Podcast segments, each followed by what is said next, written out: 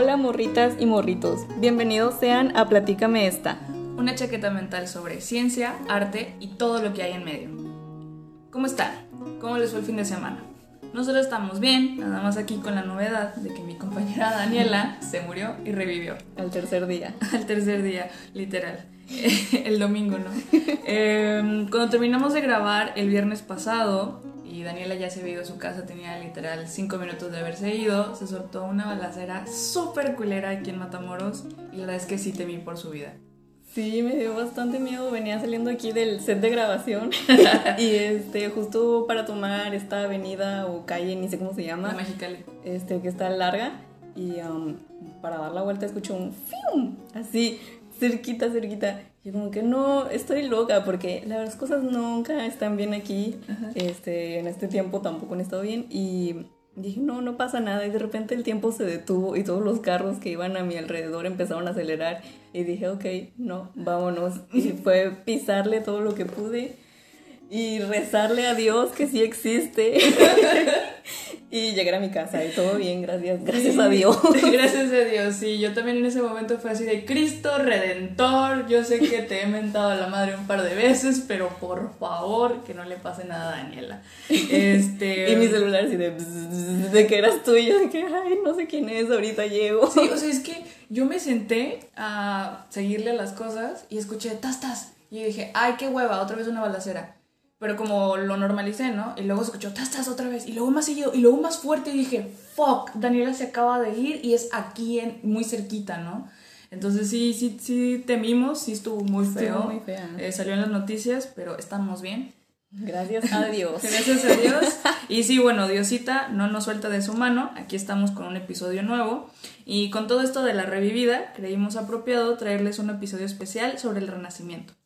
Pero primero tenemos algunos cabos sueltos que nos gustaría atar. Eh, sí, en el episodio anterior platicamos sobre qué es la ciencia y el arte y hubo un par de citas que no quedaron, nos quedaron pendientes. Entonces también queríamos presentarnos porque nos fuimos directo al wiri wiri y vamos a aprovechar este episodio para hacer las cosas bien o no, quién sabe. Hola, soy La Trinidad, tengo 26 años, soy egresada del Tecnológico de Monterrey en Publicidad y Comunicación de Mercados. Mi color favorito es el azul, amo el arte, como se podrán dar cuenta, vivo para eso. Me encanta también filosofía, psicología, antropología, sociología y casi todo lo que termine en IA. Me gusta el arte en todas sus expresiones. Amo el cine, amo el anime también, soy una otaka empedernida y si a ustedes también les gusta, háganmelo saber. Estoy buscando otros otakus para platicar. Y creo que ya. Ok, muchas gracias Trini, puedes sentarte. Gracias. Yo soy Daniela, soy la que casi no habla y que habla como si me estuvieran aplastando la panza, o sea, no sé por qué hablo tan raro, una disculpa.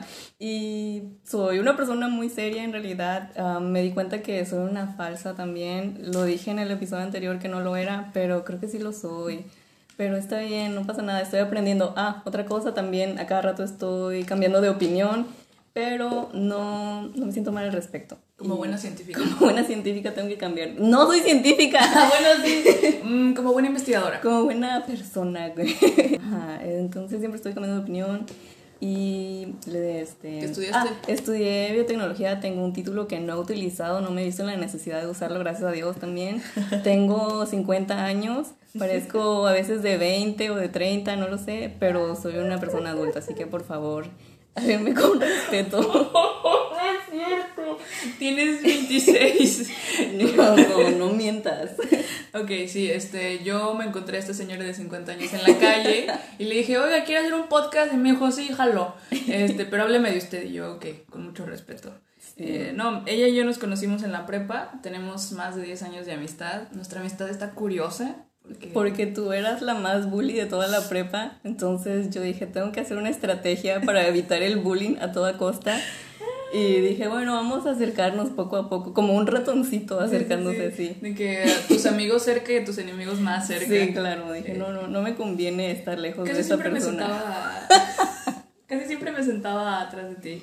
La verdad no me acuerdo, no sé cómo empezamos a llevarnos. Yo estaba así de, por favor, hazme caso. Em, probablemente sí, no sé. No, yo tampoco me acuerdo cómo empezó nuestra amistad. Sé que te sentabas este, enfrente de mí, pero eventualmente nuestra amistad floreció y mírenos haciendo un podcast. Esa estrategia de asociarse con el bullying llegó demasiado lejos. Yes. y ahora aquí estamos haciendo un podcast. Yo sí me juntaba con ella así de, oye, ¿me ayudas con la tarea? es una persona muy lista, sí es una persona muy seria, pero también se reía de mis chistes. Entonces, bueno, em, creo que es suficiente de introducciones.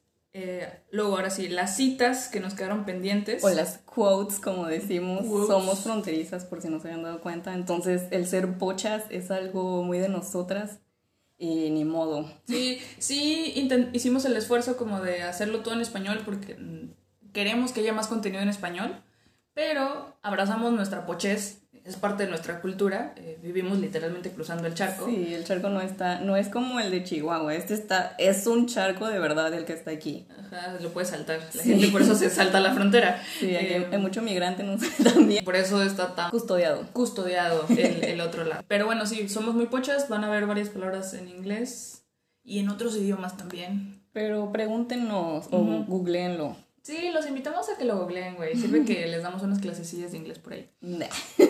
Entonces, bueno, para empezar, mi quote está en inglés. Y dice, estábamos hablando de que el arte es incómodo y a la persona que estaba tratando de citar es a César Cruz, que dice, Art should comfort the disturbed and disturb the comfortable. Eh, y este personaje, bueno, esta persona, la dijo en 1997, creo que es el título del poema que dijimos al final. Es algo que él dice, ¿no? Yo busqué y no encontré como una referencia, o sea, bueno, un momento en específico o una situación en la que lo dijera. Me parece que es algo que él usualmente dice y ya se la quedó. Eh, y nada más para que sepan, él es, el, él es defensor de la prevención de la violencia de pandillas y fue el primer inmigrante mexicano en obtener un doctorado en el programa de liderazgo educativo en Harvard bonito. Yes. Qué bella persona. Lo invitaremos. Sí, ojalá sí, pues sí vivo, ¿no? Sí, sí, sí, sí. Y la otra cita es una que dijo Will Durant en un libro que se llama The Story of Philosophy. Y él está discutiendo sobre los pensamientos de la moral de Aristóteles. No la dijo Aristóteles, pero se la atribuyen a él porque se iba mucho con el pensamiento que decía él. Y es que we are what we repeatedly do. Excellence then is not an act, but an, an habit. No, habit. A habit. A habit, una disculpa. Eh, sí. Y este, y ya, este, la dijo en, la escribió en 1926. Y ahora vamos a empezar.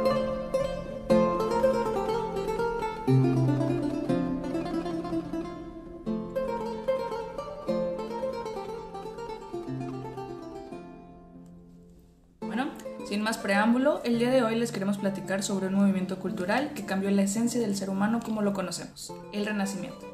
Es un tema que nos cautiva a ambas, ya que es un periodo de más de dos siglos en donde el arte y la ciencia tienen un papel central en el desarrollo del humano moderno. Ahora, no pretendemos darles una cátedra, como en la escuela. Lo que buscamos es traerles la sabiduría que el mundo antiguo tiene para ofrecernos. Vamos a empezar con las circunstancias históricas del movimiento. Así que Daniela, platícame esta. Esta, empezamos con los antecedentes, solo para ponernos un poco visualmente en la situación en la que están. Este, obviamente esto es en Europa. Em, tenemos a la Guerra de los Espejos que ocurre en 1300. Esto vuelve a las personas más conscientes de sí mismas. Este, no sé si lo habían pensado, pero antes no había espejos. Y cuando se empezaron a, desarrollar y la gente que tenía acceso a ellas, pues verse en un espejo era como este shock de que, ah, no manches, así soy, así me veo. Sí, antes nada más se veían como en el reflejo del agua. O sea, sí había espejos, pero eran como de cobre y era como muy borroso. Muy borroso. Entonces realmente no había una imagen nítida de nuestro, nuestra persona. Después está la caída de Constantinopla en 1453 y tan tan tan la peste negra, esta pandemia del siglo XIV que obviamente trajo muchísimas muertes, las pérdidas y crisis económicas y alimentarias, lo cual provocó una pérdida en el poder de la iglesia y el fin del medievo. Y esto suena muy familiar, ¿no? Eh, estamos en el siglo XXI y nosotros también pues, estamos teniendo nuestra pandemia. Tal vez a escala. Pues no es que escala, simplemente somos afortunados de tener mejor higiene eh. y tecnología a nuestro favor para anteponernos a eso, ¿no? Y Netflix para... y baño. Y sí, y sí, para sobrellevar pues todo lo que, los estragos de esto. Reconocer que también estoy hablando desde mi privilegio. Claro. Porque sí, sí, sí, causó sus estragos, sí hubo muchas muertes. No me he metido porque si no me agüito a ver el porcentaje de la población que, que falleció. Pero la peste negra sí tuvo un impacto muy denso sí, está muy loco que dices, ah, la higiene en este momento, pero en ese tiempo, como eran baños públicos, mucha gente se bañaba en el mismo lugar, decían de que no, no, no vayas a bañarte, mejor quédate en casa así cochinote. Muy sabroso. Sí, entonces es nada más como comentario que sepan que la historia siempre se repite y casualmente estamos nosotros también en una pandemia. Casualmente. Entonces, este fue un periodo de transición entre la Edad Media e inicios de la era moderna. Iniciando en el siglo XVI, obviamente está todo este debate de cuándo empezó, perdón, en el siglo XV. Especialmente empezó en la Toscana, teniendo como epicentro la ciudad de Florencia, y un boom en Roma, y después se fue extendiendo por el resto de Europa. Tenemos eh, el descubrimiento de América. La invasión de América. En 1492, y esto movilizó este movimiento. sí, movimiento, un movimiento. Ajá, de muy YOLO, de que you only live once y vive en este mundo, disfruta de tu vida. Esto tiene que ver con que acaba de pasar la peste, se les murió un chingo de gente y los que quedaron vivos pues quedaron consternados al respecto y adoptaron este movimiento YOLO, o sea, de literal, ¿sabes qué? Nosotros sí sobrevivimos. Vamos a aprovechar el tiempo que tenemos y vivir nuestra vida y disfrutar de que estamos aquí. Suena, sigue sonando muy familiar. Ajá. También está la popularización del reloj de bolsillo, que se crea en Francia a mediados del siglo XV. Y en esto es muy significante porque el hombre podía tener control del tiempo. Antes el tiempo solo lo tenía el poder Dios. Y ahora como una persona, como cualquier mortal, tenías tu reloj de bolsillo. Y este, también está el arte manierista, que es esta exageración de los movimientos y expresiones que vamos a ver más adelante, y todo esto dio paso a la revolución científica en 1543. El mero mole de Daniela.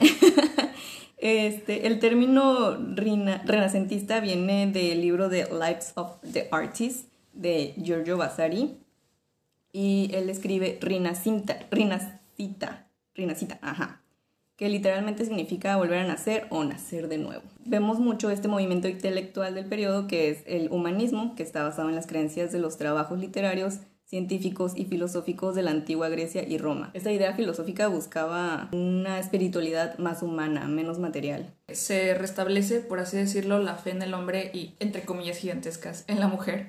Em, cuando estábamos investigando al respecto, pues, o sea, les explicamos todo esto porque es importante el contexto histórico de donde venía el, ser humano. Veníamos del medioevo en donde Dios era absoluto, en donde la mujer había sido como la que nos había traído la desgracia de sacarnos del paraíso. Sí, éramos cochinas. Ajá, y malévolas. Eso era el medioevo. Entonces, en el renacentismo, la mujer toma otro rol. no es como que nos emancipamos y liberación, no, no, no, sino adoptamos otros roles, ¿no? Exacto. Y tenemos el Nuevo Testamento que igual gracias a la imprenta, vamos a ver que fue algo también muy significativo, este fue más accesible a las personas y ahí descubrimos, bueno, descubrieron que fuimos creados a imagen y semejanza de Dios y que somos hijos de Dios y por lo tanto somos iguales a Dios. Y aquí les hago referencia al episodio anterior en donde les decía que todos somos Dios. No soy la primera loca en decirlo. Eh, pero ah, en este, en este movimiento cultural se gestó esta idea de que teníamos poder dentro de nosotros y eso es lo que vamos a ver, todo lo que creamos con este poder. Y bueno, están los Medici, House of Medici, este, que literalmente hashtag mente de tiburón, hashtag los padrinos. Estos vatos me recuerdan mucho a los Garzazada y todos los empresarios de Monterrey, em, porque son gente con los medios, con feria eh, y con visión. No estoy diciendo que su visión sea la mejor, pero tenían una visión y estaban dispuestos a invertir para que se viera hecha, ¿no? Este, ellos invierten el dinero en el talento y en la ciudad. Dicen, yo quiero, tengo esta visión del mundo, quiero que se haga, entonces le voy a, a, dar el dinero a los artistas, a los ingenieros, a los arquitectos para que me hagan esto realidad y, o sea, los tenían, no era como, ten el dinero, haz lo que tú quieras, sino, quiero que hagas esto que te estoy diciendo. Y, los, y estaban muy al pendiente de lo que hacían. este, entonces, fueron los primeros burgueses a los que, entre comillas, les importaba la sociedad en la que vivían. Eran empresarios y visionarios, otra vez, entre comillas, humildes, porque estaban enfocados en la comunidad. O sea, repito, el contexto es de que venimos de la peste, nos recordó nuestra mortalidad, nos recordó lo corta que es nuestra vida, y ellos dijeron, ok, ¿qué vamos a hacer con eso, no? Claro, humildes, que produjeron cuatro papas y dos reinas. Más bien los primeros padrinos. Sí, cuando estábamos, la verdad yo me emocioné, me emocioné un chingo cuando estaba leyendo sobre los Medici de ¿por qué no hay más empresarios así? ¿Por qué no hay más visionarios? Y luego Daniela me dijo, wow, wow, wow, sí sabes que está el otro lado, ¿no? Hold your horses, no es todo así.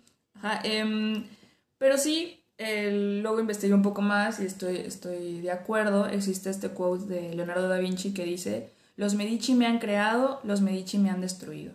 Como les digo, no les daban el dinero a estos artistas nada más como, ten, haz lo que quieras, crea arte, sino haz lo que yo te estoy pidiendo. Tenían una visión propagandista de los valores que querían poner allá afuera y sí restringían mucho a lo que se ponía allá afuera. Tal vez ya no existía como el veto de la iglesia, pero luego empezó a existir. Pues no era un veto, pero esto, ¿cómo se dice? Cuando es como lobby. Eh, existen todas estas... Em, empresas dedicadas a, hacerle buena publicidad a ciertos temas muy delicados. Por ejemplo, había todo un lobby para la gente que fuma, para los cigarros. Este, entonces era más o menos así. Eran los filántropos de la época, promovieron la verdad, la belleza y la sabiduría. Aunque pudieron haber tenido sus corrientes maquiavélicas por ahí, eh, a fin de cuentas sí influyeron mucho en lo que se hizo y fue gracias a ellos y su financiamiento que el renacimiento fue lo que es, ¿no? Entonces yo vengo y les pregunto, ¿qué es lo que estamos promoviendo nosotros? Para pensarse. Para pensarse, se los dejo food for thought. También tenemos a las damas de la dinastía Montefeltro, Varano y Sforza, que eran las mujeres de estos señores y influían demasiado en sus decisiones y en estas, eran, tenían mucho poder, en estas mujeres poderosas, ¿verdad? Que vamos a hablar de ellas más adelante. Y luego me emociono. y tenemos también a las tortugas ninja o, a las Kardashian, los personajes más reconocidos. Está, por ejemplo, obviamente, Leonardo da Vinci. Era un polímota, o sea, un todólogo. Y era también una persona en situación homosexual. O eso dicen. Pero también dicen que era muy común en los florentinos según. Y yo digo que era como Juanga, de que lo que se ve no se pregunta. No vamos a hablar mucho sobre ellos porque son cosas que están muy a la mano. Y ya nos lo han super choteado en la escuela, entonces... Pero si no se acuerda, aquí se lo repetimos. Ajá. También está Miguel Ángel, que estaba empeñado en superar a Donatello. Él era muy, muy, humanista y declaraba que los humanos somos iguales a Dios.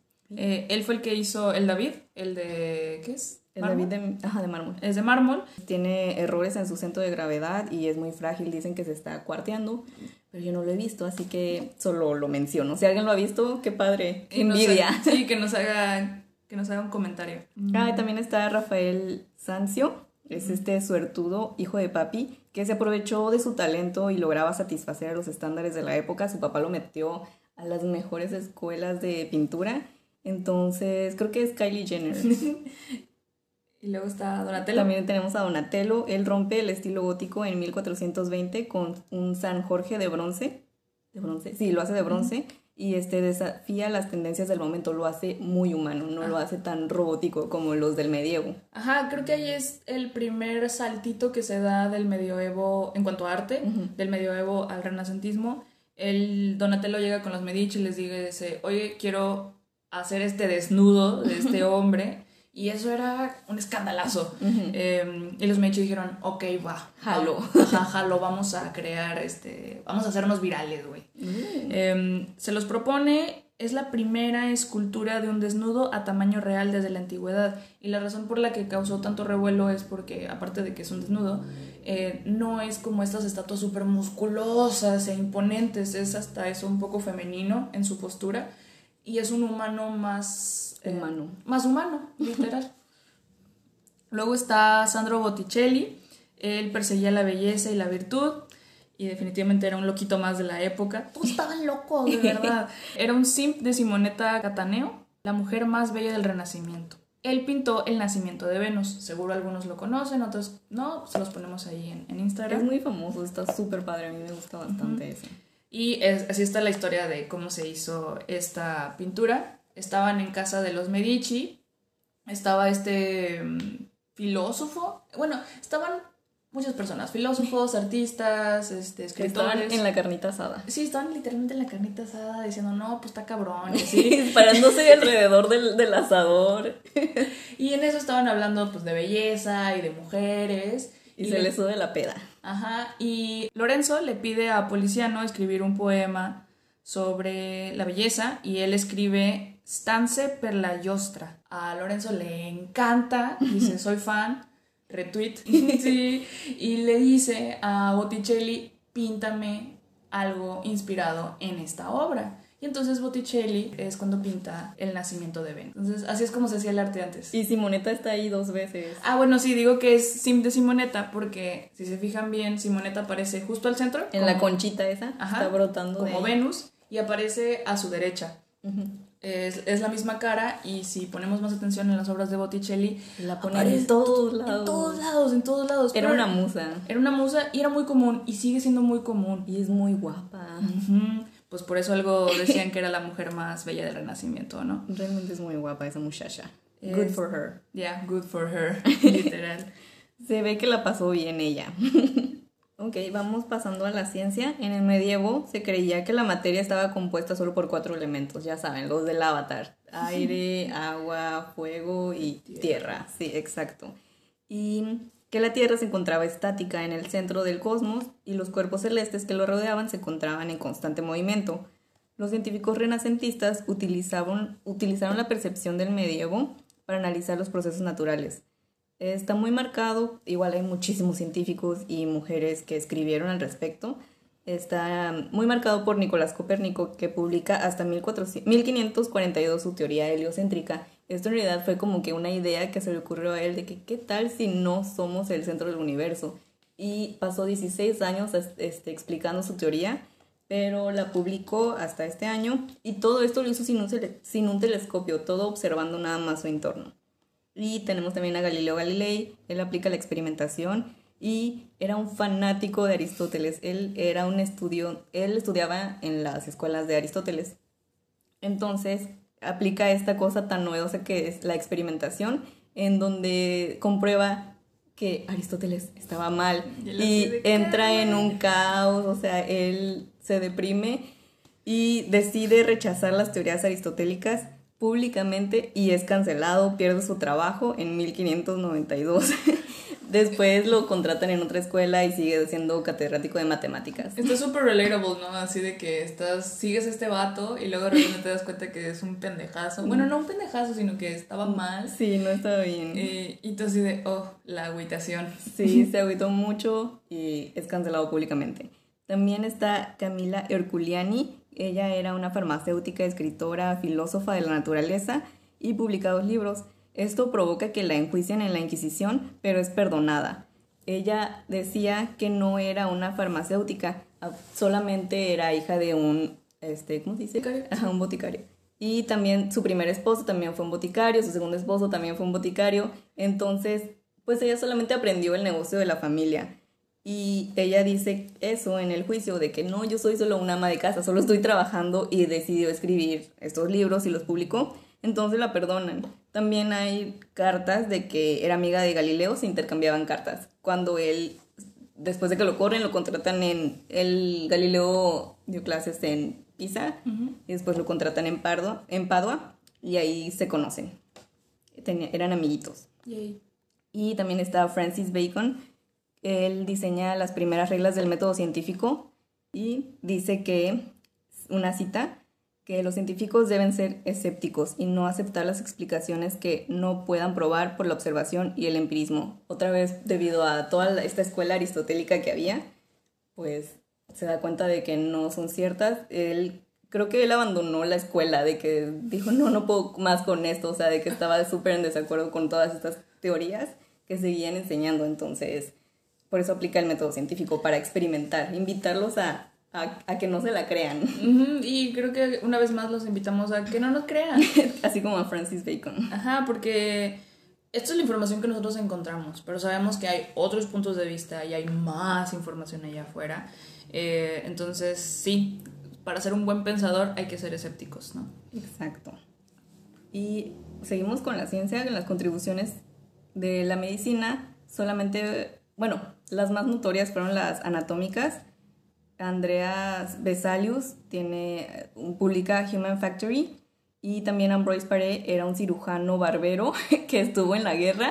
Tenía varios hobbies, varios trabajos. Y él diseña un ungüento a base de yema de huevo porque para tratar las heridas de guerra, las heridas de guerra porque antes para hacer ¿cómo se llama cuando cuando te cauterizaban lo, lo hacían con aceite hirviendo o con, con hierro caliente como iron, como planchas o algo así. Y todavía en las películas no lo presentan. Eh, cuando está como este super macho así de herido y que se pone pólvora en la herida y luego la prende para cauterizarla, yo pensé que era una exageración, pero luego cuando me contaste esto fue de, ok, esas cosas sí se hacían. Sí, o sea, todavía se hacen. Sí o si no, si estás en esta situación y es lo que tienes, es como que hazlo, do pero va a doler. Oye, ¿y no se te contamina? O sea, de que meterte pólvora en la herida no. Honestamente no lo sé. Este pero eso es lo que pero es mejor que tener la herida, abierta, yo creo. Ah y él también le aplica experimentación este como pues ya, ya estando aquí en la guerra dice uno le voy a poner mi ungüento y a otro le voy a, quemar aquí y se dio cuenta que era mejor de hecho quemarlos pero eso no le quita a, a su ungüento o sea, tuvo, me imagino que era como una vitacilina o algo así. Sí, o sea, eran para cosas diferentes, Sí. Aquí en medio de la guerra es mejor hacer esto, pero ya después a la herida está chido Este otro tratamiento. Y también realiza las primeras amputaciones de extremidades. Qué loco. Y tengo entendido también que empezó a hacer los primeros prosthetics. Oh, chido. Está William Harvey, que en 1628 publica sus ideas novedosas de la circulación sanguínea y también que el corazón actúa como una bomba responsable de esta. Mm, sí, son como los primeros acercamientos al ser humano como una máquina. Antes éramos como estos entes extraños de los que no se sabía nada y poco a poco, eh, literalmente nos fuimos abriendo, literal, eh, y a como todos estos, ¿no? De, ah, los ojos, el corazón, o sea, vernos como una máquina funcional. Eh, y todo esto fue gracias. Me dio mucho asquito cuando leí al tráfico de cadáveres. Esto fue un impulsor de los estudios anatómicos. Mucha ñañara. Sí, mucha ñañara. Pero hace sentido, repito, vienen de la peste, hay un chingo de cadáveres por todos lados, might as well darles un uso, ¿no? Sí, no todos morían sobre de la peste, pero pues de que había muertos y las técnicas de enterrarlos o de incinerarlos, pues queda, llévate un cadáver. sí, y no era como que, ay, llévele su cadáver, llévele, llévele. Eh, sí había implicaciones éticas y morales, si te cachaban traficando cadáveres, sí te, podían castigar y meter a la cárcel. No sé si había cárcel, no busqué. Eh, pero la curiosidad se antepuso al miedo. Aparte todos lo hacían, ¿no? Leonardo da Vinci, Miguel Ángel. Sí, el, que hizo Donatello, el que hizo el, el primer David de bronce, lo hizo gracias a que tenía un cuerpo para estudiar, para luego poderle dar las dimensiones correctas a su estatua. Qué loco. Y encontramos varios avances de, de cosmética. Está este primer laboratorio de los monjes de Santa María Novela y ahí elaboraban cosméticos y medicamentos. Este, bueno, no el laboratorio, pero los monjes de esta iglesia siguen elaborando cosméticos, tienen una farmacia y también venden jaboncito de ese artesanal. Oh, y tienen, el, el, laboratorio está como en exposición, es un museito. Ay, qué bonito. Son de esas supermarcas viejísimas, me, me imagino, ¿no? Que dice Since 1500. 1500, wow. Nada de nosotros de qué, Since 2021. Bueno, se dio todo esto de la cosmética porque, como les decía anteriormente, se empezó a poner a la mujer en otros tipos de estándares de belleza y se dio... ¿Cómo era este libro de los... Hay un libro que es sobre las 30 perfecciones que debe de tener una mujer. Y entre esas había teñirse el cabello, aclarar la piel, Bueno, era que fueran mujeres rubias y que tuvieran la piel muy clara. El cabello se lo tenían las mujeres de alta sociedad. Yo tengo entendido también que era rubio, pero eh, busqué otra fuente y decía que ellas se lo pintaban de rojo. Tal vez se lo pintaban de rojo y se veía rubio, no lo sé. Para esto utilizaban fragancia de azafrán y sulfuro. Eh, lo aplicaban en el cabello y luego se iban a que les diera el sol y esta reacción hacía que el cabello les cambiara de color. Y para aclarar la piel usaban un ceruce vene- veneciano. Esto es a base de plomo porque usan la cerucita y si no hablan este, químico es carbonato de plomo. Ok, se ponían pluma en la cara. Sí, se ponían plomo en la cara y... Qué locura. Ay, no. Bueno, pues es que imagínate, ahorita nos ponemos ciertas cosas en las cara, en la cara, En las caras. en las caras, eh, nuestras múltiples caras porque somos falsas. Em, pero no sabemos si en otros 10, 20 años vayan a decirnos, oye, está súper mal que te estés poniendo eso. Claro, puede ser, es posible. Uno nunca sabe. Pero también estaban estos libros de los secretos que eran como los pins de Pinterest, porque en estos guardaban recetas y fórmulas. Era muy común que fueran como familiares, de que "Oh, aquí está la receta de la abuela o cosas así. Tenemos a Caterina Sforza, que Fan. hace el Glee Experimenti. Ella no lo publica, ella lo, se lo da así en su familia y es muy reciente que lo publicaron. Y en este incluye algunas recetas como lo, cómo lograr aclarar la piel, a teñir el cabello, hacer labiales y también una que dice cómo restaurar la virginidad. Me interesa. Y también está Alessio Piemontes, que tiene Secreti, que son secretos naturales y tecnológicos. Yay. Se continuaron utilizando muchos recursos en general de la Edad Media y uno de ellos fue la música. Pero siguiendo el movimiento, este esta se vuelve más expresiva, variada, polifónica y compleja, lo que les permitió encontrar armonía y dar paso al periodo del barroco. Nuevamente la imprenta aportó a la estandarización de las notas musicales y a su distribución. Tenemos a los motetes y las misas cantadas, donde se usaban varias voces como recurso musical. Tenía la voz principal acompañada de otras voces o instrumentos. Y a la segunda mitad del siglo XVI empezaron a usar efectos especiales creados por más de un coro. Y como ejemplos tenemos al Ave María de Hoskin y a uno que se llama Lamentabur Jacob de Morales. Y también entra aquí la ópera, que es este estilo increíblemente popular que se empezó a desarrollar en Italia a finales del Renacimiento. Buscaban revivir el estilo de los dramas griegos, que tiene mucho sentido ahora que lo pienso. También vamos introduciendo un poco a los villancicos españoles y la música folclórica, que todavía los utilizamos. Y los Sí, instrumentos, que- que ya- perdón, con eso que ya se viene La Navidad. Ay, los villancicos. y Bueno, los instrumentos más populares eran el órgano, uno que se llama virginal, que es un teclado, es como una mesita, como un escritorio que tiene un teclado chiquito en medio y ahí lo tocaban.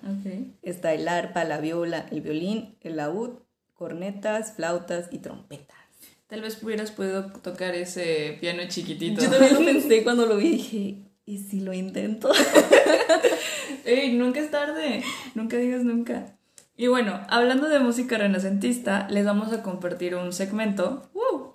Cuando lo busqué, genuinamente a mí no me gustó el tipo de música. Sí es algo que disfrutaría en el teatro, pero no es algo que pondría para trabajar o así. Pero Daniela sí. ok, sí, I'm, fucking crazy. Simplemente son gustos diferentes. Entonces vamos a hacer una pausa para que vayamos al baño, rellenemos nuestro bote de agua y de pasada los invitamos a que nos arroben en Twitter y nos platiquen qué les está pareciendo esta del Renacimiento hasta ahorita. Yeah, punchis, punchis, punchis.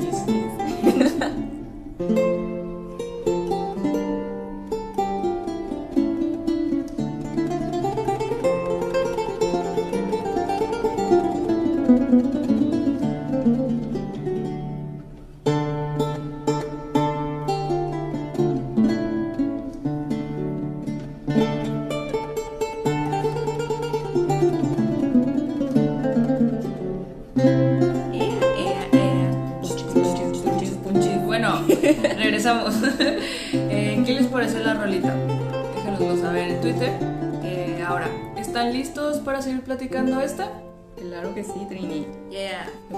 Lo voy a... Estoy lista, se ahoga. voy a platicarte sobre un personaje muy incomprendido, que es mi Nicolás Maquiavelo. Él es el padre de la ciencia política moderna. Es partidario... no estábamos listas. Creo que no. Él es partidario de una república bien organizada, como la República Romana que antes se tenía, eh, y buscaba la participación de los dos partidos de la comunidad para reducir el conflicto y dice que el equilibrio es imposible y que todo es inestable. Creo que él es un genio, de verdad. Invito a que lo lean. No está tan complicado de leer. Creo que él sabía lo que quería. Lo, tengo un ligero crush con él. y también esta cita que dice, si una persona, obviamente es más larga, estoy parafraseando. Si una persona desea fundar un estado, debe comenzar por asumir que todos los hombres son perversos. De hecho, eh, cuando leí esta quote y cuando la pusiste aquí, dije, mm, eso es algo que Daniela me dice cada rato, güey. Yo peco de ser muy idealista y me dices, es que confías mucho en los humanos, ¿no? Sí. Me tienes que repetir que esto es por tu borderline y es, y es, como que, claro, ya le entiendo. Por eso trato de decírtelo así suavecito de que no, todos son tan buenos. Sí, o sea, tiendo a irme a los extremos. Entonces para mí es de que no, todos podemos hacer el bien y todos podemos redimirnos y así. Y también está el otro lado en donde digo, la humanidad es una mierda, no valemos caca, el chile ya me rindo, ¿no? Eh, pero creo que este punto de vista que es como, solo, no está diciendo que todos seamos malos, simplemente tenlo en consideración, existe dentro de nosotros, ¿no? Él dice que cualquier persona en el poder así como que, ah, se vuelve malvada. Eh, y la historia nos lo ha, se lo, ha confirmado, sí, lo ha confirmado. Eh, bueno, dentro de la política tenemos a mi crush, así como Nicolás es tu crush, está Caterina Esforza, ya la mencionamos anteriormente. Ella era reconocida por su astucia política y militar, revisó el sistema de impuestos y eliminó gastos superfluos. A sus 17 años defiende su palacio y supervisa personalmente el entrenamiento de sus soldados. Era una chingona. este, para que vean lo chingoncísima de persona que es, vamos a dedicarle un episodio a esta mujerona. De verdad, cuando la estábamos estudiando, yo puse así como hashtag queen, hashtag respect, y Daniela se de, ay, ¿eso qué? yo no la conocía, entonces me invitaste a, a, leer al respecto, a comprobar tus teorías y así. Fue como que, ok, sí, era muy poderosa. Obviamente gracias a todo su background y a que era hija de esta persona y se casó con estas otras personas y su entorno le permitió esto que le permitió a muchas mujeres que vivían en un entorno similar.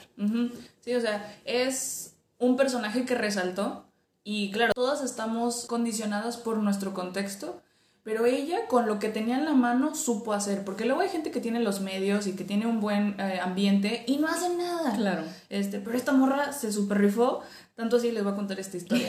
Eh, cuando ella salió a defender su palacio y todo, había como... Lo que había pasado es que murió el papa. Entonces, cuando moría el Papa, había todo este periodo de inestabilidad en donde reinstauraban a alguien más y se peleaban las tierras y así. Entonces, esta morrita. Las, guerras italianas.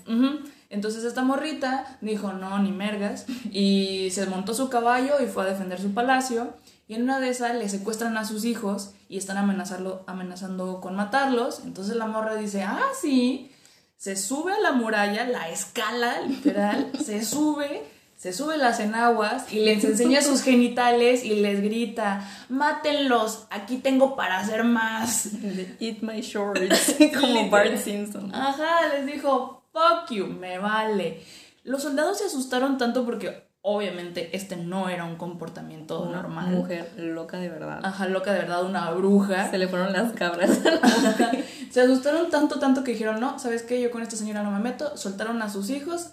Ella propuso sus condiciones para irse del castillo. Dijeron, sí, ten, vete, pero no te queremos volver a ver. Con tal de que se fuera. Ajá, con tal que se fuera. Entonces, tenía, era muy lista, era muy aguerrida, no tenía miedo. Y esto todo se vio reflejado en todas las cosas que hizo, ¿no? A lo largo de los años. Se casó cuatro veces, pero su segundo matrimonio fue con el embajador de Florencia, un Medici. Ah, pendeja, güey. Me encanta cuando estas personas saben aprovechar lo que tienen en su entorno. Creo que eso es lo mejor que podemos hacer como humanos. Digo, ya sé que la gente buena en general no existe, pero mientras más el bien puedas usar o puedas hacer con lo que tienes, mejor. Yo digo que sí existe. Ok, Estamos como los dos lados, ¿no? y también sale en Assassin's Creed 2, si alguien la conoce. Ah, si les gustan los videojuegos, búsquenla. Oye, eso que es lo bonito, nada, nada nuevo. Y cuando empezamos a investigar esas cosas, empezamos como a ver referencias de la vida moderna y es como, oh, chido, de ahí lo sacaron. De ahí sale. Bueno, ahora, eso fue en política, de la literatura. El desarrollo de la imprenta estuvo a cargo de Jonas Gutenberg a mediados del siglo XV. Para el 1500, las prensas de Europa ya habían producido unos 6 millones de libros. La propagación rápida de nuevas ideas y conocimiento fue lo que impulsó a todo este movimiento cultural. Tenías más acceso a la información como ahorita lo es el Internet, en ese tiempo era todo lo de la imprenta. Por ejemplo, alguien a quien también me, Fangirleas. me fangirleó, no tanto con como con Maquiavelo, es Dante Alighieri. Él es el padre del idioma italiano. Él en realidad no estuvo en el Renacimiento, él era del medievo, pero lo que él hizo esta innovación que él dio fue empezar a escribir en su idioma natal, que era el toscano, que es una variedad del italiano. Y esto invitó a los escritores renacentistas a escribir en sus idiomas nativos, lo cual era como mucho shock. Sí. Y tomemos en cuenta que el Renacimiento hace precisamente esto, toma del medioevo, toma de la antigüedad información o sabiduría que ya se tenía y la pone en práctica. Entonces, por eso es importante mencionarlo. Y nuevamente a Maquiavelo, que escribe El Príncipe en 1513. Estas son una serie de analogías de alguien con un poder absoluto y se lo dedica a Lorenzo II de Medici. El padrino. y también está Lucrecia Marinella. Ella escribe The Nobility and Excellence of Women and the Defects and Vice of Men en 1600. Esto respondiendo a un ataque de Giuseppe Pazzi porque él en 1599 escribe algo que se llama The Defects of Women. Y tienen todo este debate porque Giuseppe decía que las mujeres no podían dedicarse a la ciencia. Entonces, este, literal, abrieron un espacio de debate en donde Lucrecia le demuestra que sí se puede y el vato así como que, ay, está bien, sí se puede ya, igual, cállate y, y le dio la razón a ella. Yeah dio paso a que la voz de las mujeres fueran escuchadas. No, no sé si fue realmente el primer acontecimiento así, pero por lo menos uno de los primeros registrados y que hasta ahorita es, está impulsa. Good for her. Good for her. Sí. Eh, y bueno, vuelvo a mencionar, saco mi banderista feminista así poquito, de que es muy importante que hagan poquito, porque Daniela no me deja. No, me emociono. No, sí me deja, pero lo que pasa es que me emociono. Eh, es muy importante que hablemos sobre estas mujeres y sobre estos hechos históricos que han sucedido, porque no se nos dicen en la escuela y no es que no se hable al respecto, porque si no, no tendríamos información sobre ellas. Pero lo que queremos es ponerlas una vez más allá afuera, que la gente sepa que existen y las cosas que hicieron. Dicho esto, también está Margarita Navarra, que fue la primera mujer de la corte francesa en publicar textos de su autoría. En total fueron 72 cuentos más un montón de poemas. Eh, ella escribe Heptamerón, en donde habla sobre el papel de los hombres y las mujeres en la sociedad. Repito, gracias a la imprenta se democratizó como los medios y entonces más gente tenía oportunidad de publicar y de sentarse a escribir. Em, luego está Vittoria Colonna, es una poeta. Ella tenía... ¿eh? Colonna. Colonna. Tenía un. Bueno, tenía una relación platónica con Miguel Ángel, el cual le dedicó sonetos en vida y muerte. Ella era un ejemplo de que se podía ser piadosa y educada. Literal, Miguel Ángel, cuando está. ¿Ella le dedicó poemas a él? No, Miguel Ángel le dedicó ah. poemas a ella. Ella era mucho más grande que Miguel Ángel. Este, una MILF. Ajá, sí. Y cuando esta señora se murió, Miguel Ángel, eh, estoy poteando, más o menos, que dice que se arrepiente de haber solo besado su mano, que le hubiera gustado besar su frente y su rostro. y es de que... Eh, cochino. sí, pero o sea, simpiaba por ella, de que, oh. porque era muy inteligente y le gustaba mucho cómo escribía y así. ¡Ah, qué bonito! Ajá. Entonces, bueno, con todo esto de la imprenta, eh, también existió la popularización de los volantes para transmitir opiniones. Como les digo, ya estaba al alcance de prácticamente todos. Costaba el trabajo de dos de dos horas de trabajo, o sea, eso es lo que te costaba imprimir un volante. Entonces la gente decía, ok, ya trabajé, me sobran estas moneditas, voy a imprimir mi opinión. Era muy popular que se publicaran cosas de sensaciones milagrosas, como ahorita también, eh, instrucciones religiosas y propaganda militar y política. También aparecen las primeras formas de caricatura. Aquí es donde tenemos a las caricaturas políticas. en el Renacimiento fue cuando se empezaron a gestar. Qué bello. Ajá. Y una cosa súper importante que no queríamos mencionar, pero siempre se nos metía, que es la guerra. La guerra fue este catalizador de nuevas preguntas. El uso de artillería estimulaba todavía más preguntas más retóricas respecto al movimiento y los cálculos matemáticos más críticos. Tenemos a la manufactura de armas que estimulaba la fortificación, el urbanismo y la metalurgia. Esto también a su vez estimulaba la minería y gracias a la minería tenemos estos pigmentos eh, minerales pues para realizar las pinturas y las guerras italianas que fueron de 1494 a 1559 en donde España y Francia básicamente buscaban tomar el control y conquistar Italia. El lado italiano estaba dirigido por el Papa Alexander y se peleaban por Nápoles y en algún tiempo lo tuvo, me parece que Francia, o, ay, no sé, no sabemos de guerra, lo, lo tuvo uno de estos dos y el otro se lo quiso volver a quitar y entonces en lo que se peleaban, de repente Nápoles dijo, no, yo quiero volver a Italia y les regresaron a Italia. Fue una guerra muy extraña, pero era considerando el poder que tenía Italia sobre Europa, que por eso era un punto tanto de interés. Y bueno, eh, como mencioné arriba, existen como todos esta propaganda, ¿no? Política y eh, militar, y son como las primeras versiones de arte, por así decirlo, de arte común. Eh, no sé si es un término adecuado, pero sí lo voy a decir, arte común, de propaganda y publicidad sobre las cosas. A fin de cuentas, el arte siempre ha sido eh, propagandista en ese aspecto. Los Medici lo usaban para promover ideas sobre virtud y belleza. La iglesia lo usaba también. para promover otros. Lo usa. Lo seguimos usando, eso es algo que se sigue haciendo. Eh, y yo tampoco quería hablar de la guerra, la neta es que no me gusta, eh, pero sé que es algo que mueve también el arte.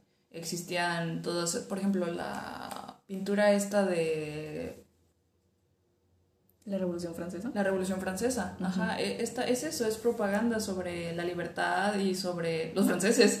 sí. Entonces, también hubo mucho financiamiento de parte de, de, los políticos para hacer arte y decir, nosotros, nuestro lado es el bonito, nuestro lado es el, el, el, que va a vencer, ¿no? Tienes que pintarlo. Ajá, entonces, bueno, ahora sí empezamos de lleno con el arte, mi mero mole. Agárrense, ya fueron por agüita, ya fueron al baño. Este, en la Edad Media, el arte era anónimo era un trabajo considerado de artesanos, era un oficio. Aparte de que ponerle tu nombre a la pintura era así como, ay, no. Pecado. Sí, te crees demasiado, ¿no? Estás pecando de, egocéntrico. Pero en el Renacimiento se vuelve más común que, que firmen sus obras y se crea una imagen pública del artista. Todo esto gracias a Giorgio Vasari. Que era como Chris Jenner. Ajá, que es el que le dio el... acuñó el, término. Ajá él se encargó de hacer todas estas eh, auto, no, estas biografías de los artistas y medio exageraba un poquitín ahí las cosas. You're doing amazing, sweetie. Era un excelente manager. Manager era, yo lo yo me atrevo a decir que fue como uno de los primeros relacionistas públicos, porque sí movió muchas de las carreras artísticas de, de los personajes que mencionamos anteriormente. Entonces, aparte de las tortugas ninja, hubieron mujeres que lograron destacarse lo suficiente como para ser nombradas. Está Sofía Anguisola, que ella nació en Cremona en 1535. Ella es una pintora renacentista. Eh, ah, ella es una pintora y es especialmente retratista porque a ella no se le dejó estudiar anatomía, porque en ese entonces, oh my god, ¿cómo te atreves a tú como mujer a ver un desnudo? Entonces fue un cuerpo A ver un cuerpo desnudo. Entonces se dedicó a, los retratos.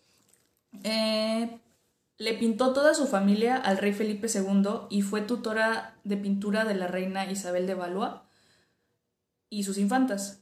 Aún así, con todo ese trabajo que había hecho, aún así siendo reconocida por la reina, no se le, no se le reconoció por la corte española. Fue discípula de Miguel Ángel, quien reconoció su habilidad para pintar las diferentes expresiones de sentimientos y emociones humanos. El renacentismo se caracterizó mucho por eso. Como decías, en el medioevo era como todo muy stiff, muy Muy robótico. muy robótico. Y en el renacentismo se dieron la oportunidad de ver más como Las expresiones, los movimientos. Ajá, eh, y que la gente ya tenía pues mm, los materiales y los medios también para dedicarse a, a experimentar al respecto. Muchos, muchos, muchos, muchos eh, artistas eh, pintaban a sus familias, a, a sus hijos o a sus hermanos y entonces por eso Anguissola tenía una facilidad para pintar expresiones, porque pintaba a sus hermanas y las pintaba llorando o las pintaba peleándose eh, y eso fue lo que reconoció Miguel Ángel en ella. Aparte de que su papá invirtió en los talentos artísticos de sus hijas e hijo y fungió como mana- manager publicitario, acá tenemos al segundo manager publicitario, eh, y es una de las siete mujeres expuestas en el Museo del Prado.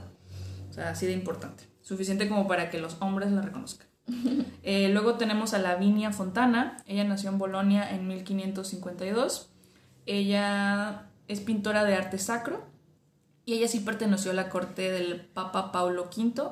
No, décimo. Décimo, gracias. Eh, a ella sí se le permitió pintar desnudos femeninos, pero porque eran femeninos, solo de mujeres, y el Papa dijo de que, ok, es importante que se sepan eh, estas cosas como para proyectar ciertos valores de feminidad y así, y esa fue la razón por la que la dejaron. Para otra vez hacer los estándares. Ajá, sí, estándares femeninos que se nos imponen. Luego está Marietta Robusti. Ella nació en Venecia en 1554. A ella se le apodó Tintoretta por su papá. Toreta. sí, la Toreta. Eh, y vean, ni siquiera se respetó su nombre. Le pusieron el seudónimo de su papá. Eh, ella pintaba en pequeño formato y esto llamó la atención de Maximiliano II y Felipe II. Pero su papá no la dejó unirse a ninguna de las dos cortes. La obligó a, sí, la obligó a casarse y murió en un parto a sus 30 años. Era súper común morir como mujer en tu parto. Aparte las casaban súper jóvenes. A los 10 años ya las comprometían.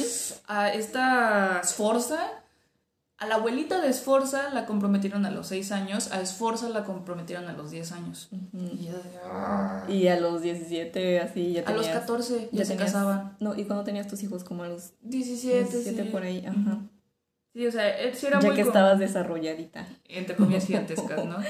Eh, luego tenemos a Artemisa Gentileschi, ah, probablemente ya sí la conozcan. Ella nació en Roma en 1593. Ella aprendió a pintar eh, gracias a su papá, porque él también era pintor. Y su obra más comentada es Judith decapitando a Holofernes. Esta es famosa porque se interpreta como una venganza contra el pintor Agostino Tassi, quien la violó a los 18 años.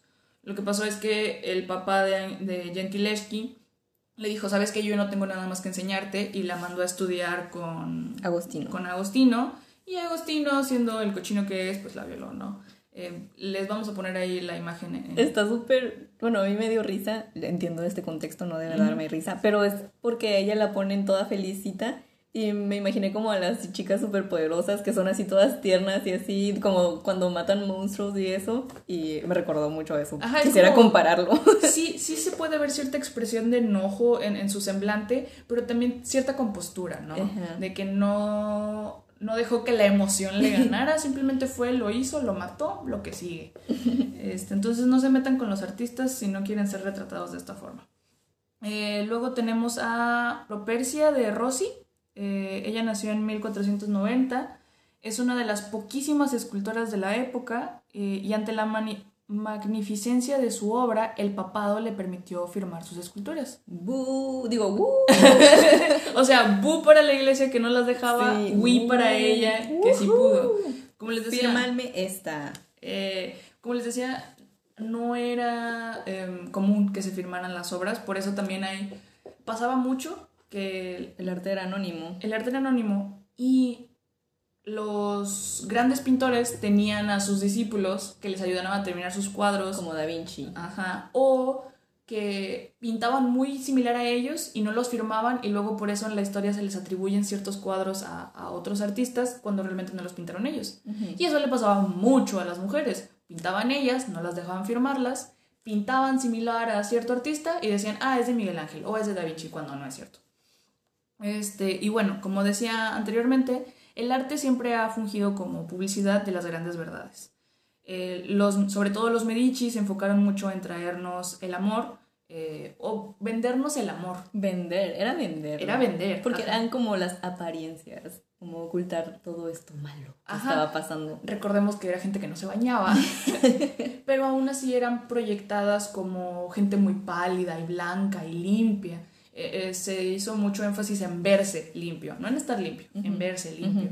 este, y algo que aprendí también en clase de, de publicidad fue que el amor nos mueve como humanos. El amor se siente atraído por la belleza y la primera expresión de belleza que, que alcanzamos a discernir es la sexualidad. Entonces por eso dicen que el sexo vende. Y por eso hay tantos desnudos en las pinturas del Renacimiento. Porque te están vendiendo esto, esta um, imagen de una mujer piadosa, femenina, sutil, pero está desnuda. Pero está como que levemente tapando. Ajá, porque es, es modesta hasta eso. Em, entonces te estaban vendiendo ciertos valores y virtudes que estaba bien y sabían cómo venderlos. Y su rostro es así como tierno y, serio. Y, todos eran rubios. y blancos. Ajá. Em, entonces, eh, los Medici, y con el arte, involucraban nuestra sexualidad para entusiasmarnos con ideas eh, que son más útiles para la humanidad. O sea, esto de ser piadoso o ser modesto o así nos lo vendían de esta forma. Por eso tenían mucho hate con Maquiavelo, cuando él solo decía la verdad. La verdad objetiva. claro. Sí, y sí, creo que el renacentismo fue un movimiento muy idealista. De, Por eso te gusta. Sí, me super embola. Em, en ese entonces, por ejemplo, el arte reflejaba a la Virgen cuidando a su propio hijo. Y vemos a esta María súper buena y maternal, pero la realidad era otra.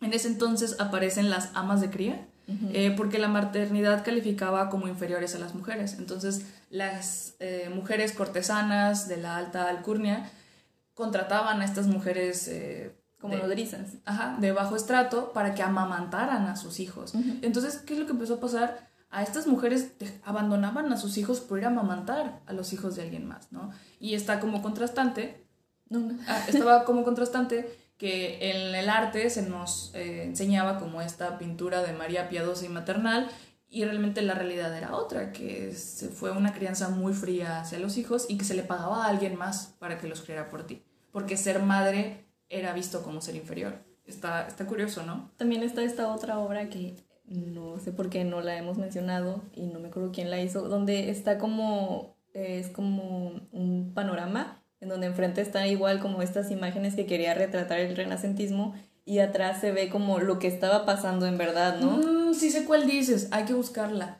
Este, sí, vamos a ponerla en las notas de Instagram y así, pero ese es como el verdadero representante de lo que estaba ocurriendo en el Renacimiento. Y está haciendo uso de la composición, porque lo primero que te atrae es como la nalga de esta persona y luego te lleva a, en, como en una seta hacia, atrás, y hacia el fondo. Eh, y en el fondo podemos ver a la muerte. Sí, sí, sí. Y, que era algo que estaba pasando. Entonces, es buenísima, buenísima esa obra. Hacía que la gente se sintiera como más cómoda y, que normalizara un poco de que, bueno, los humanos somos mortales y nos morimos y, está feo, pero es parte del ciclo de la vida, ¿no? Entonces le ayudaba a que los jóvenes y todo esto estuvieran más en contacto con ese tipo de, conceptos.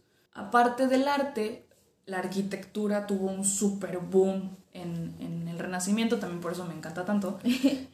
Eh, da Vinci fue uno de los primeros en proponer estas ciudades inteligentes que ahora llamamos smart cities y así. Fueron los primeros vestigios de urbanismo. Claro. O sea, y lo tomaban, no, no se lo inventaron, lo tomaban de, de, los romanos y de los griegos y de cómo deberían ser las cosas bellas y simétricas, ¿no? Eh, en la arquitectura se redescubrió la perspectiva central y se enfatizó en la simetría. Filippo Brunelleschi proporcionó una base visual para la discusión. La premisa era que las ciudades deberían concentrarse en la belleza. O sea, este Filipo lo que hizo fue meter la perspectiva, literalmente dibujar con perspectiva, que hubiera fondo y se sintieran como las capas. Y cuando digo que proporciona una base visual para la discusión es que tú y yo podemos estar hablando de algo, lo que te decía, podemos estar hablando de una computadora y te la describo. Y hasta cierto punto podríamos estar hablando de la misma computadora, pero la imagen visual no es la misma en tu cabeza que en la mía. Entonces, cuando logra esta persona bajar lo que está en su imaginación al papel, la discusión se vuelve diferente, es, es más fácil discutir ideas. Fue un boom precisamente porque se enfatizó en la simetría y en la belleza, que las ciudades fueran bonitas. Y aquí voy a citar a The School of Life en un video que vi sobre, sobre el Renacimiento. Ellos están hablando de las eh, ideas de este historiador romano Salust, que dice, asegurarse que en el ámbito público, que el ámbito público transmita dignidad y calma es más que un lujo, puede ayudar a garantizar la cordura, el vigor y la felicidad de toda una población. Uh. Y, y, es algo, por eso me emociona tanto y por eso me gusta tanto, porque son ideas que podemos retomar y traerlas al siglo XXI. Si nosotros vemos las ciudades del Renacimiento, que se construyeron en el Renacimiento, son bellísimas. Florencia, este... por eso algo las seguimos visitando. Ajá. Venecia, todo Roma, esto. ajá. Y si lo comparamos con las ciudades que tenemos ahorita, ¿qué es eso? Yo platicaba mucho con unos amigos ahí en Monterrey. Hay un edificio feísimo. este, literalmente es un bloque gris. Y, y, me choca, cada vez que pasaba por ahí me chocaba verlo. Me agüité mucho cuando lo estaban construyendo porque yo decía, me va a tapar el cerro. Literalmente me tapaba el cerro. Dejé de ver la naturaleza por ver un bloque gris. Y es como que estamos haciendo las cosas mal y tenemos todo este conocimiento del mundo antiguo, de, de, cómo deberían ser las cosas, que está comprobado que son bonitas y que ayuda a que la gente se sienta mejor al respecto de, de su entorno, ¿por qué no lo estamos replicando? ¿Por qué será? No sé, y bueno, es que oh, me, me explayo, quiero hacer una nota más en donde está comprobado de que si tú, si tu entorno es bonito, si tú consideras que, que tu ciudad es bonita, disminuye el crimen uh -huh. y, y, la gente es más amable unos con los otros y se sientes invitado a pertenecer al público porque el afuera es bonito y estar en el público es bonito, ¿no? Entonces, eh, como este es el caso de Medellín, en donde uh -huh. ponen arte y todo esto allá afuera, yo cuestiono por qué no estamos haciendo eso, ¿no? Claro. Es también en, bueno, en Orizaba estaban haciendo esto de pintar solamente el frente de tu casa como pues para que se viera bonito. Uh -huh. y lo empezaron a hacer. Y sí, o sea, realmente la ciudad está súper bonita, está muy limpio y se ve muy bien. Y lo hace, bueno, lo hizo, no sé si todavía lo haga el gobierno, de que pintaba solamente el frente de tu casa. Uh -huh, tan sencillo como eso. Y creo que olvidamos que nuestra casa no nada más es nuestra, sino que forma parte de, de la afuera y que el que tengas una banqueta bien hecha, que tengas arbolitos afuera, sí influye. En que el... no haya mucha basura. Sí, obviamente no se trata de, de, distraer a la gente y de que, ah, mira, ya te barrí, pórtate bien y abrazos, no balazos, sino... pero influye como, como dices. Luego está el hombre... De Vitu, Vitu.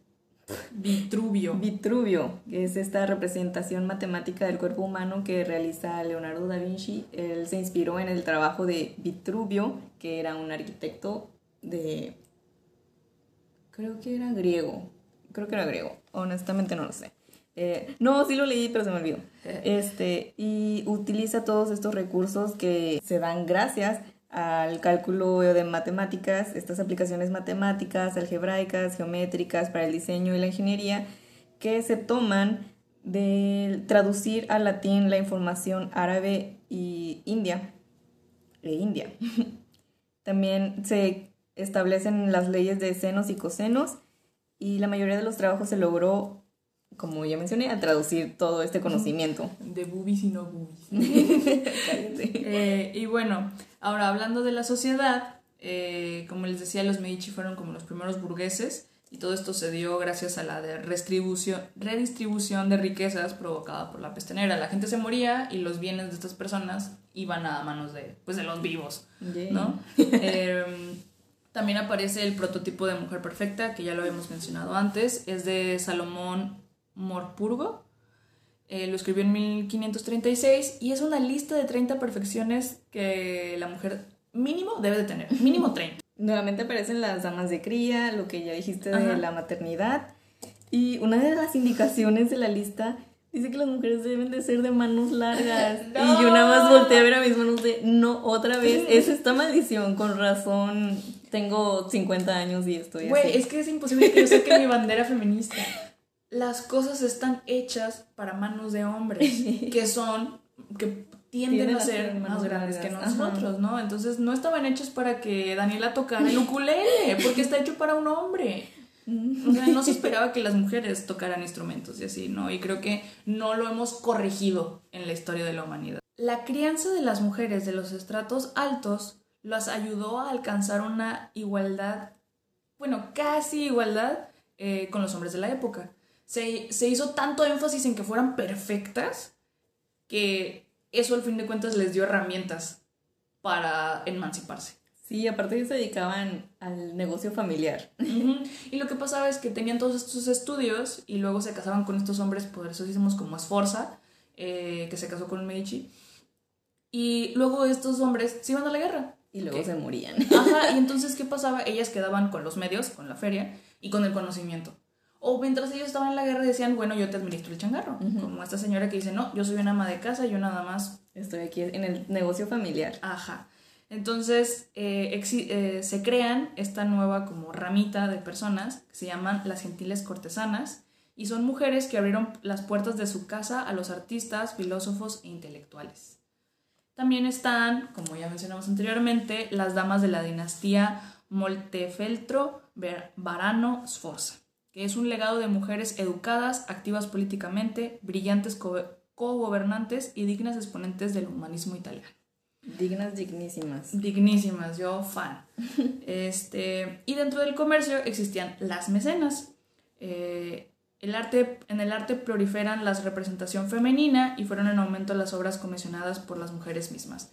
Tal vez eh, no tenían mucho poder político en ese momento, pero tenían la feria de sus esposos y dijeron, yo quiero mi selfie y le quiero, Ajá, yo quiero mi sesión, quiero mi pintura de esto, ajá, píntenme esta. Sí. Y... por eso vemos tantas mujeres retratadas en, en el renacentismo, que eran preciosas, que eran musas, y ellas solitas también decían, sí, yo soy preciosa, píntame. O si no, hazme Photoshop. Así como cuando vas a tomarle fotos a las tías y que, bueno, ponme los ojos azules. Y quítame la papada. Y todo, todo. Así, literal, se comisionaban porque el arte era una forma de inmortalizarlas también, ¿no? Y en 1570 se publica el, el primer Atlas moderno, gracias a las aportaciones nuevamente de las matemáticas aplicadas en proyecciones cartográficas y a las navegaciones. Eh, tenemos importaciones de Oriente como la pimienta, la mostaza, el azafrán, la nuez moscada, el clavo, la canela y toda esa cosa. Y las importaciones, obviamente, de América, que es el maíz, la papa, el tomate, el cacao, los frijoles, el cacahuate. Llévele, llévele. Llévele, llévele, pimiento, vainilla, piña para la niña, aguacate, mango y el delicioso tabaco. ¿Cuánto pitache? Ahí es la bolsita.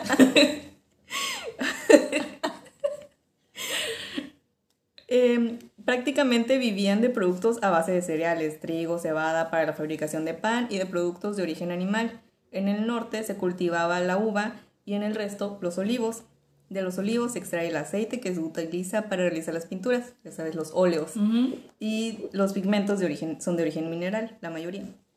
Y aprovechando el viejecito, sustraían los recursos de América y de Oriente para alimentar a la población, ¿por qué no? Creo que esto sigue igual, o sea, nosotros cómo alimentamos, nosotros de que América Latina, cómo nos dedicamos a alimentar, o sea, la mayor producción de productos vegetales se va para allá y para Estados Unidos, ya sabes, en el Super Bowl, cómo se consume el aguacate. Me causa mucho conflicto por los daños ambientales que provoca la producción masiva de estos alimentos y lo peor es que ni siquiera se quedan aquí para alimentar a la población que somos nosotros que tenemos hambre y ganas de aguacate. Mi mamá seguido hace este comentario de, imagínate qué tan rica en nutrientes y en cosa es México y es Latinoamérica, que tienen años saqueándonos y no se acaba. Por sí. o sea, sí se acaba, todo se acaba. Pero ve, desde entonces nos estaban saqueando porque nos están saqueando. Sí. Y, y, todavía tenemos para producir más. Mi papá decía como que México es tan rico que todos nos roban. Y creo que no solo México, muchos países de Latinoamérica somos muy ricos de verdad. Toda la biodiversidad que tenemos y que hemos aprovechado porque todavía la tenemos. Y no hay que perderla, por favor, échenle ganas. Hagan composta, reciclen. Y compren hortalizas. Eh, y sí, compren local. Suena a mucho teado ya después de la pandemia, pero compren la gente de aquí. Sí, vayan al mercadito, por favor, está bien padre. Pónganse cubrebocas. Sí. Con todo esto de la economía y de que compren local, eh, vamos a hablarles de Fray Luca Pacioli. Ya. Eh, a finales del siglo XV, él cambió el mundo de los negocios con la contabilidad de doble entrada. El shout out para todos mis amigos contadores. Eh, era algo súper sencillo como registrar ingresos y egresos. Esto ayudó a los comerciantes a llevar un mejor control de su dinero. Yo lo llevé en la universidad, en tronco común. Vieras cómo lo sufrimos todos los que llevamos a esa clase de contabilidad. El profe se esforzó mucho en que lo supiéramos hacer. Era un martirio, no te daba cero. Este, literalmente te faltaban 10 centavos de un lado y decías, profe, se los doy. Incluso si te faltaban mil pesos, se los doy. Pero Aquí ya tengo un peso. Ajá, pero no, te tenía que dar cero. Esto permitió a los Medici poner, poner su fortuna en uso. No nada más eran estos empresarios eh, avariciosos, ¿no? Sino que eran eh, empresarios visionarios que decían, el dinero es para usarse. Y eso es lo que hacían. El dinero es dinero. Ajá. El mundo se consume en dinero. Sí, dinero es dinero, aprende algo, dinero. en total, esa familia invirtió aproximadamente 600 mil florines a lo largo de 200 años, que es el equivalente aproximado de más de 5.952 millones de pesos. Ahora, existen varias fuentes que dicen que fue más, eh, otras que dicen que fue un poco menos, pero el punto es que es un chingo de dinero. Hay otras fuentes que dicen que fueron 10.271 Peso. millones de peso. Ajá. O sea, con esto había un video que decía que con lo que costaba un yate hoy en día, los Medici financiaron alrededor de 30 años del Renacimiento. O sea, ¿en qué estamos gastando las cosas? En yates. En yates. ¿Y, y quién se sube al yate? Dos, tres personas y ya. ¿Y qué te deja después esa experiencia? Nada. O sea, el dinero lo hay. Ah, si ponemos en una escala de, de gente millonaria y así, los Medici ocupan el lugar 1200 de la gente más rica del mundo. 1200. Ni siquiera tenían. O sea, Ni siquiera tenían tanto dinero, güey. Pero sabían usarlo. Y esa es como mi, mi desesperación cuando hablo de estas cosas porque es...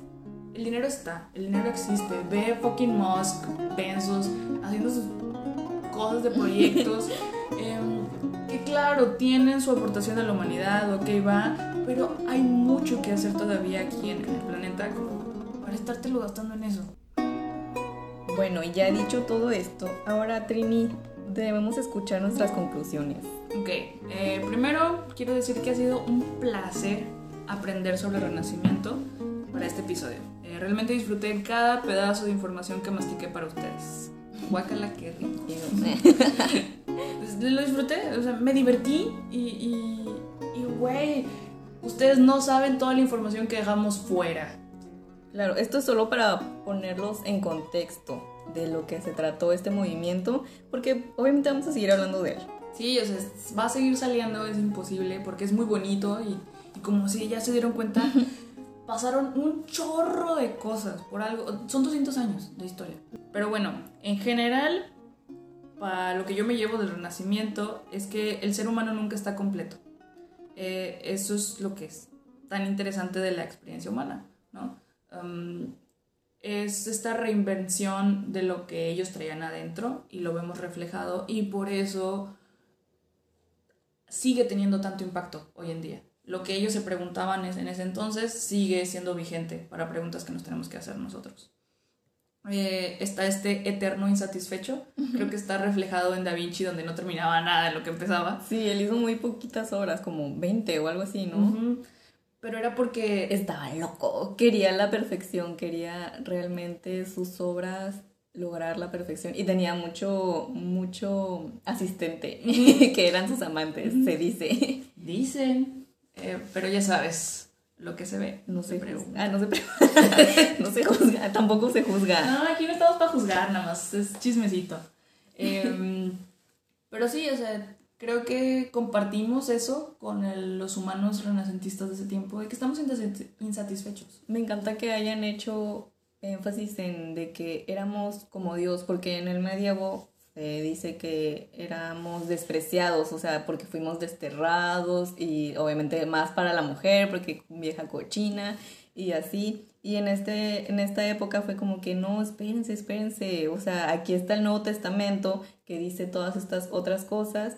Y lo que me da también risa es que en el medievo los que eran los padres, este, ni siquiera hablaban latín, entonces literal se paraban enfrente y echaban wiri wiri, el washu washu y así, y no decían nada. Y gracias a la imprenta, gracias a estos avances tecnológicos, dijeron, hey, este vato no está diciendo lo que dice aquí y fueron como que haciéndolos a un lado como que no, o sea, dejaron de creer en estos lados de la iglesia, lo cual les permitió todo este crecimiento.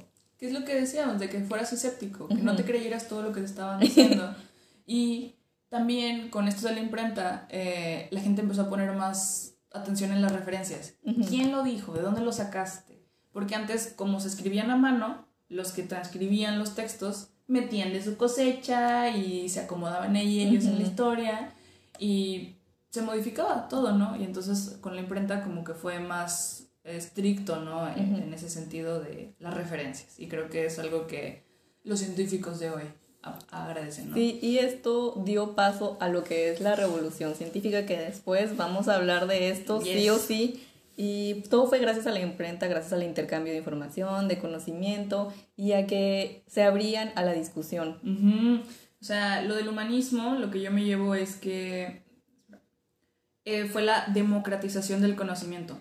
Como más personas tenían acceso a la literatura o esto de hablar en tu propio, escribir en tu propio idioma y así, eh, había más personas, como dices, que subían a la conversación y entre más personas educadas y con diferentes puntos de vista participen, la conversación es mejor. Sí, ¿qué es lo que estamos haciendo o no? Sí, yo tengo un quote pegado ahí en mi puerta eh, que dice, la creatividad empieza, comienza con la conversación. Y es eso. Eh, si tú y yo... Aquí en el estudio de grabación. Aquí en el estudio de grabación, sí. Eh, mi casa, su casa. Em, si Daniela y yo pensáramos igual, realmente no llegaríamos a, a ningún lado cuando estábamos investigando, tú decías, a ver, pero ¿quién dijo eso? Y yo, ah, ¿y estás segura? Ella fue la primera, segurísima. Y yo, ay, no sé. Pero me empujó a, buscar mejores referencias y a investigar, escarbar un poquito más. Y encontré cosas más chidas. Sí, está súper. Igual tú me venías con esta información de que esta morra y que no sé qué. Y yo, ¿quién es esa? Esa no lo ubico. Obviamente ya me metí a investigar y fue como que, wow, o sea, qué mujerón. Todo el respeto del mundo para ella. Y esto es también una parte muy importante que se logró en el Renacimiento, que fue experimentar. Antes te ibas de lleno con lo que te decían y en, en este momento, en esa época, la experimentación aplicada era, fue el boom. En cuanto a la ciencia, siento que el Renacimiento fue más de partera que de progenitora, porque por eso nos dirigió a toda esta revolución industrial. Fue todo esto, literalmente experimentar, pónganse a experimentar y que no le crean a Aristóteles, que es un menso y que no sabe nada. Ajá, porque también mm, está como este vaivén, ¿no? Entre la ciencia y el arte. Lo que nos dimos cuenta fue que veníamos de un periodo catastrófico que fue la peste y la caída de Constantinopla y todo esto, y los humanos buscaron refugio en el arte y lo encontraron. Lo bonito del Renacimiento fue qué hicieron con ese arte, ¿no? y el péndulo se volvió a mover de un exceso de fantasía, ideologías y todo bonito y a lo que le encanta la isla. Este, y luego nos movemos a lo que es la revolución científica que da pie a la revolución industrial y es ese vaivén continuo ¿no? en, en la historia y creo que conocer la historia nos ayuda a conocernos mejor como humanos. y hablando del vaivén y la historia, realizando esta investigación me topé con cierto artículo en donde hablan sobre el renacimiento de la agricultura. Uh. Y en este se planea básicamente lo mismo, invertir en los países en vías de desarrollo, en donde obviamente está toda América Latina junto con Asia, África y Europa del Este para lograr satisfacer la demanda de alimentos de la población de los países ya desarrollados. Yo estoy diciendo que se haga, pero que se haga con moderación, que se haga bien y tiene formas de hacerse, ¿no? ¿Tú crees que estas personas vienen con ese plan? Deberían. Em, yo los invito a leer un poco más sobre los consumos y todo lo que es el desperdicio de alimentos. Y Espero, bueno, o mejor no, mejor ignórenlo, quédense con la duda, porque yo estoy con este shock y este trauma y no sé qué decir en realidad al respecto. O sea, te digo, ¿no? Están como estos dos lados. El arte nos da como un poquito de fe y esperanza y la ciencia nos pone los pies en la tierra. Pero el exceso es malo. Entonces, ni yo me voy por la borda, ni tú te clavas demasiado en esa espiral de conocimiento.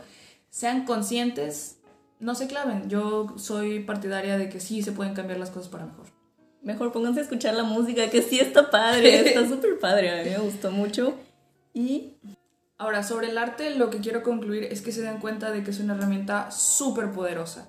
Era propaganda, ayudaba a inmortalizar, y que eso es lo que nos permite ahora voltear a, los humanos, a ver a los humanos de, ese entonces. Eh, era ilustrativa, nos ayudaba a poner nuestras ideas en papel. Era contemplativa, nos invitaba a ver hacia adentro y a analizar estos conceptos profundos de los que hablábamos. Y también funcionaba como un escape, que es lo que te estoy diciendo. Eh, tal vez de repente tenemos como un exceso de realidad y tú dices, no, ¿sabes qué? Mejor pónganse a escuchar la música. este, así está bien.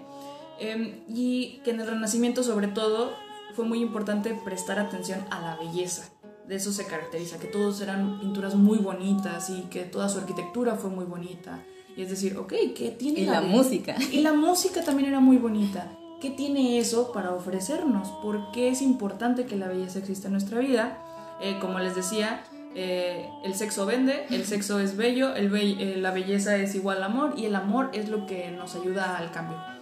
Entonces, que pongan atención en la arquitectura a su alrededor y que también tomen partido de qué hay dentro de sus casas.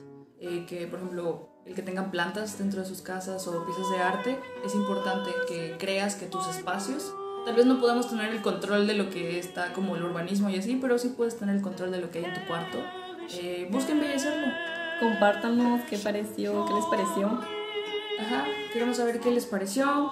Em, ¿Les gustó o no les gustó? ¿Les interesó algún tema en específico? Eh, ¿Cambiaron de parecer en algún, punto? Eh, gracias por escucharnos. Ahora sí, el anuncio parroquial.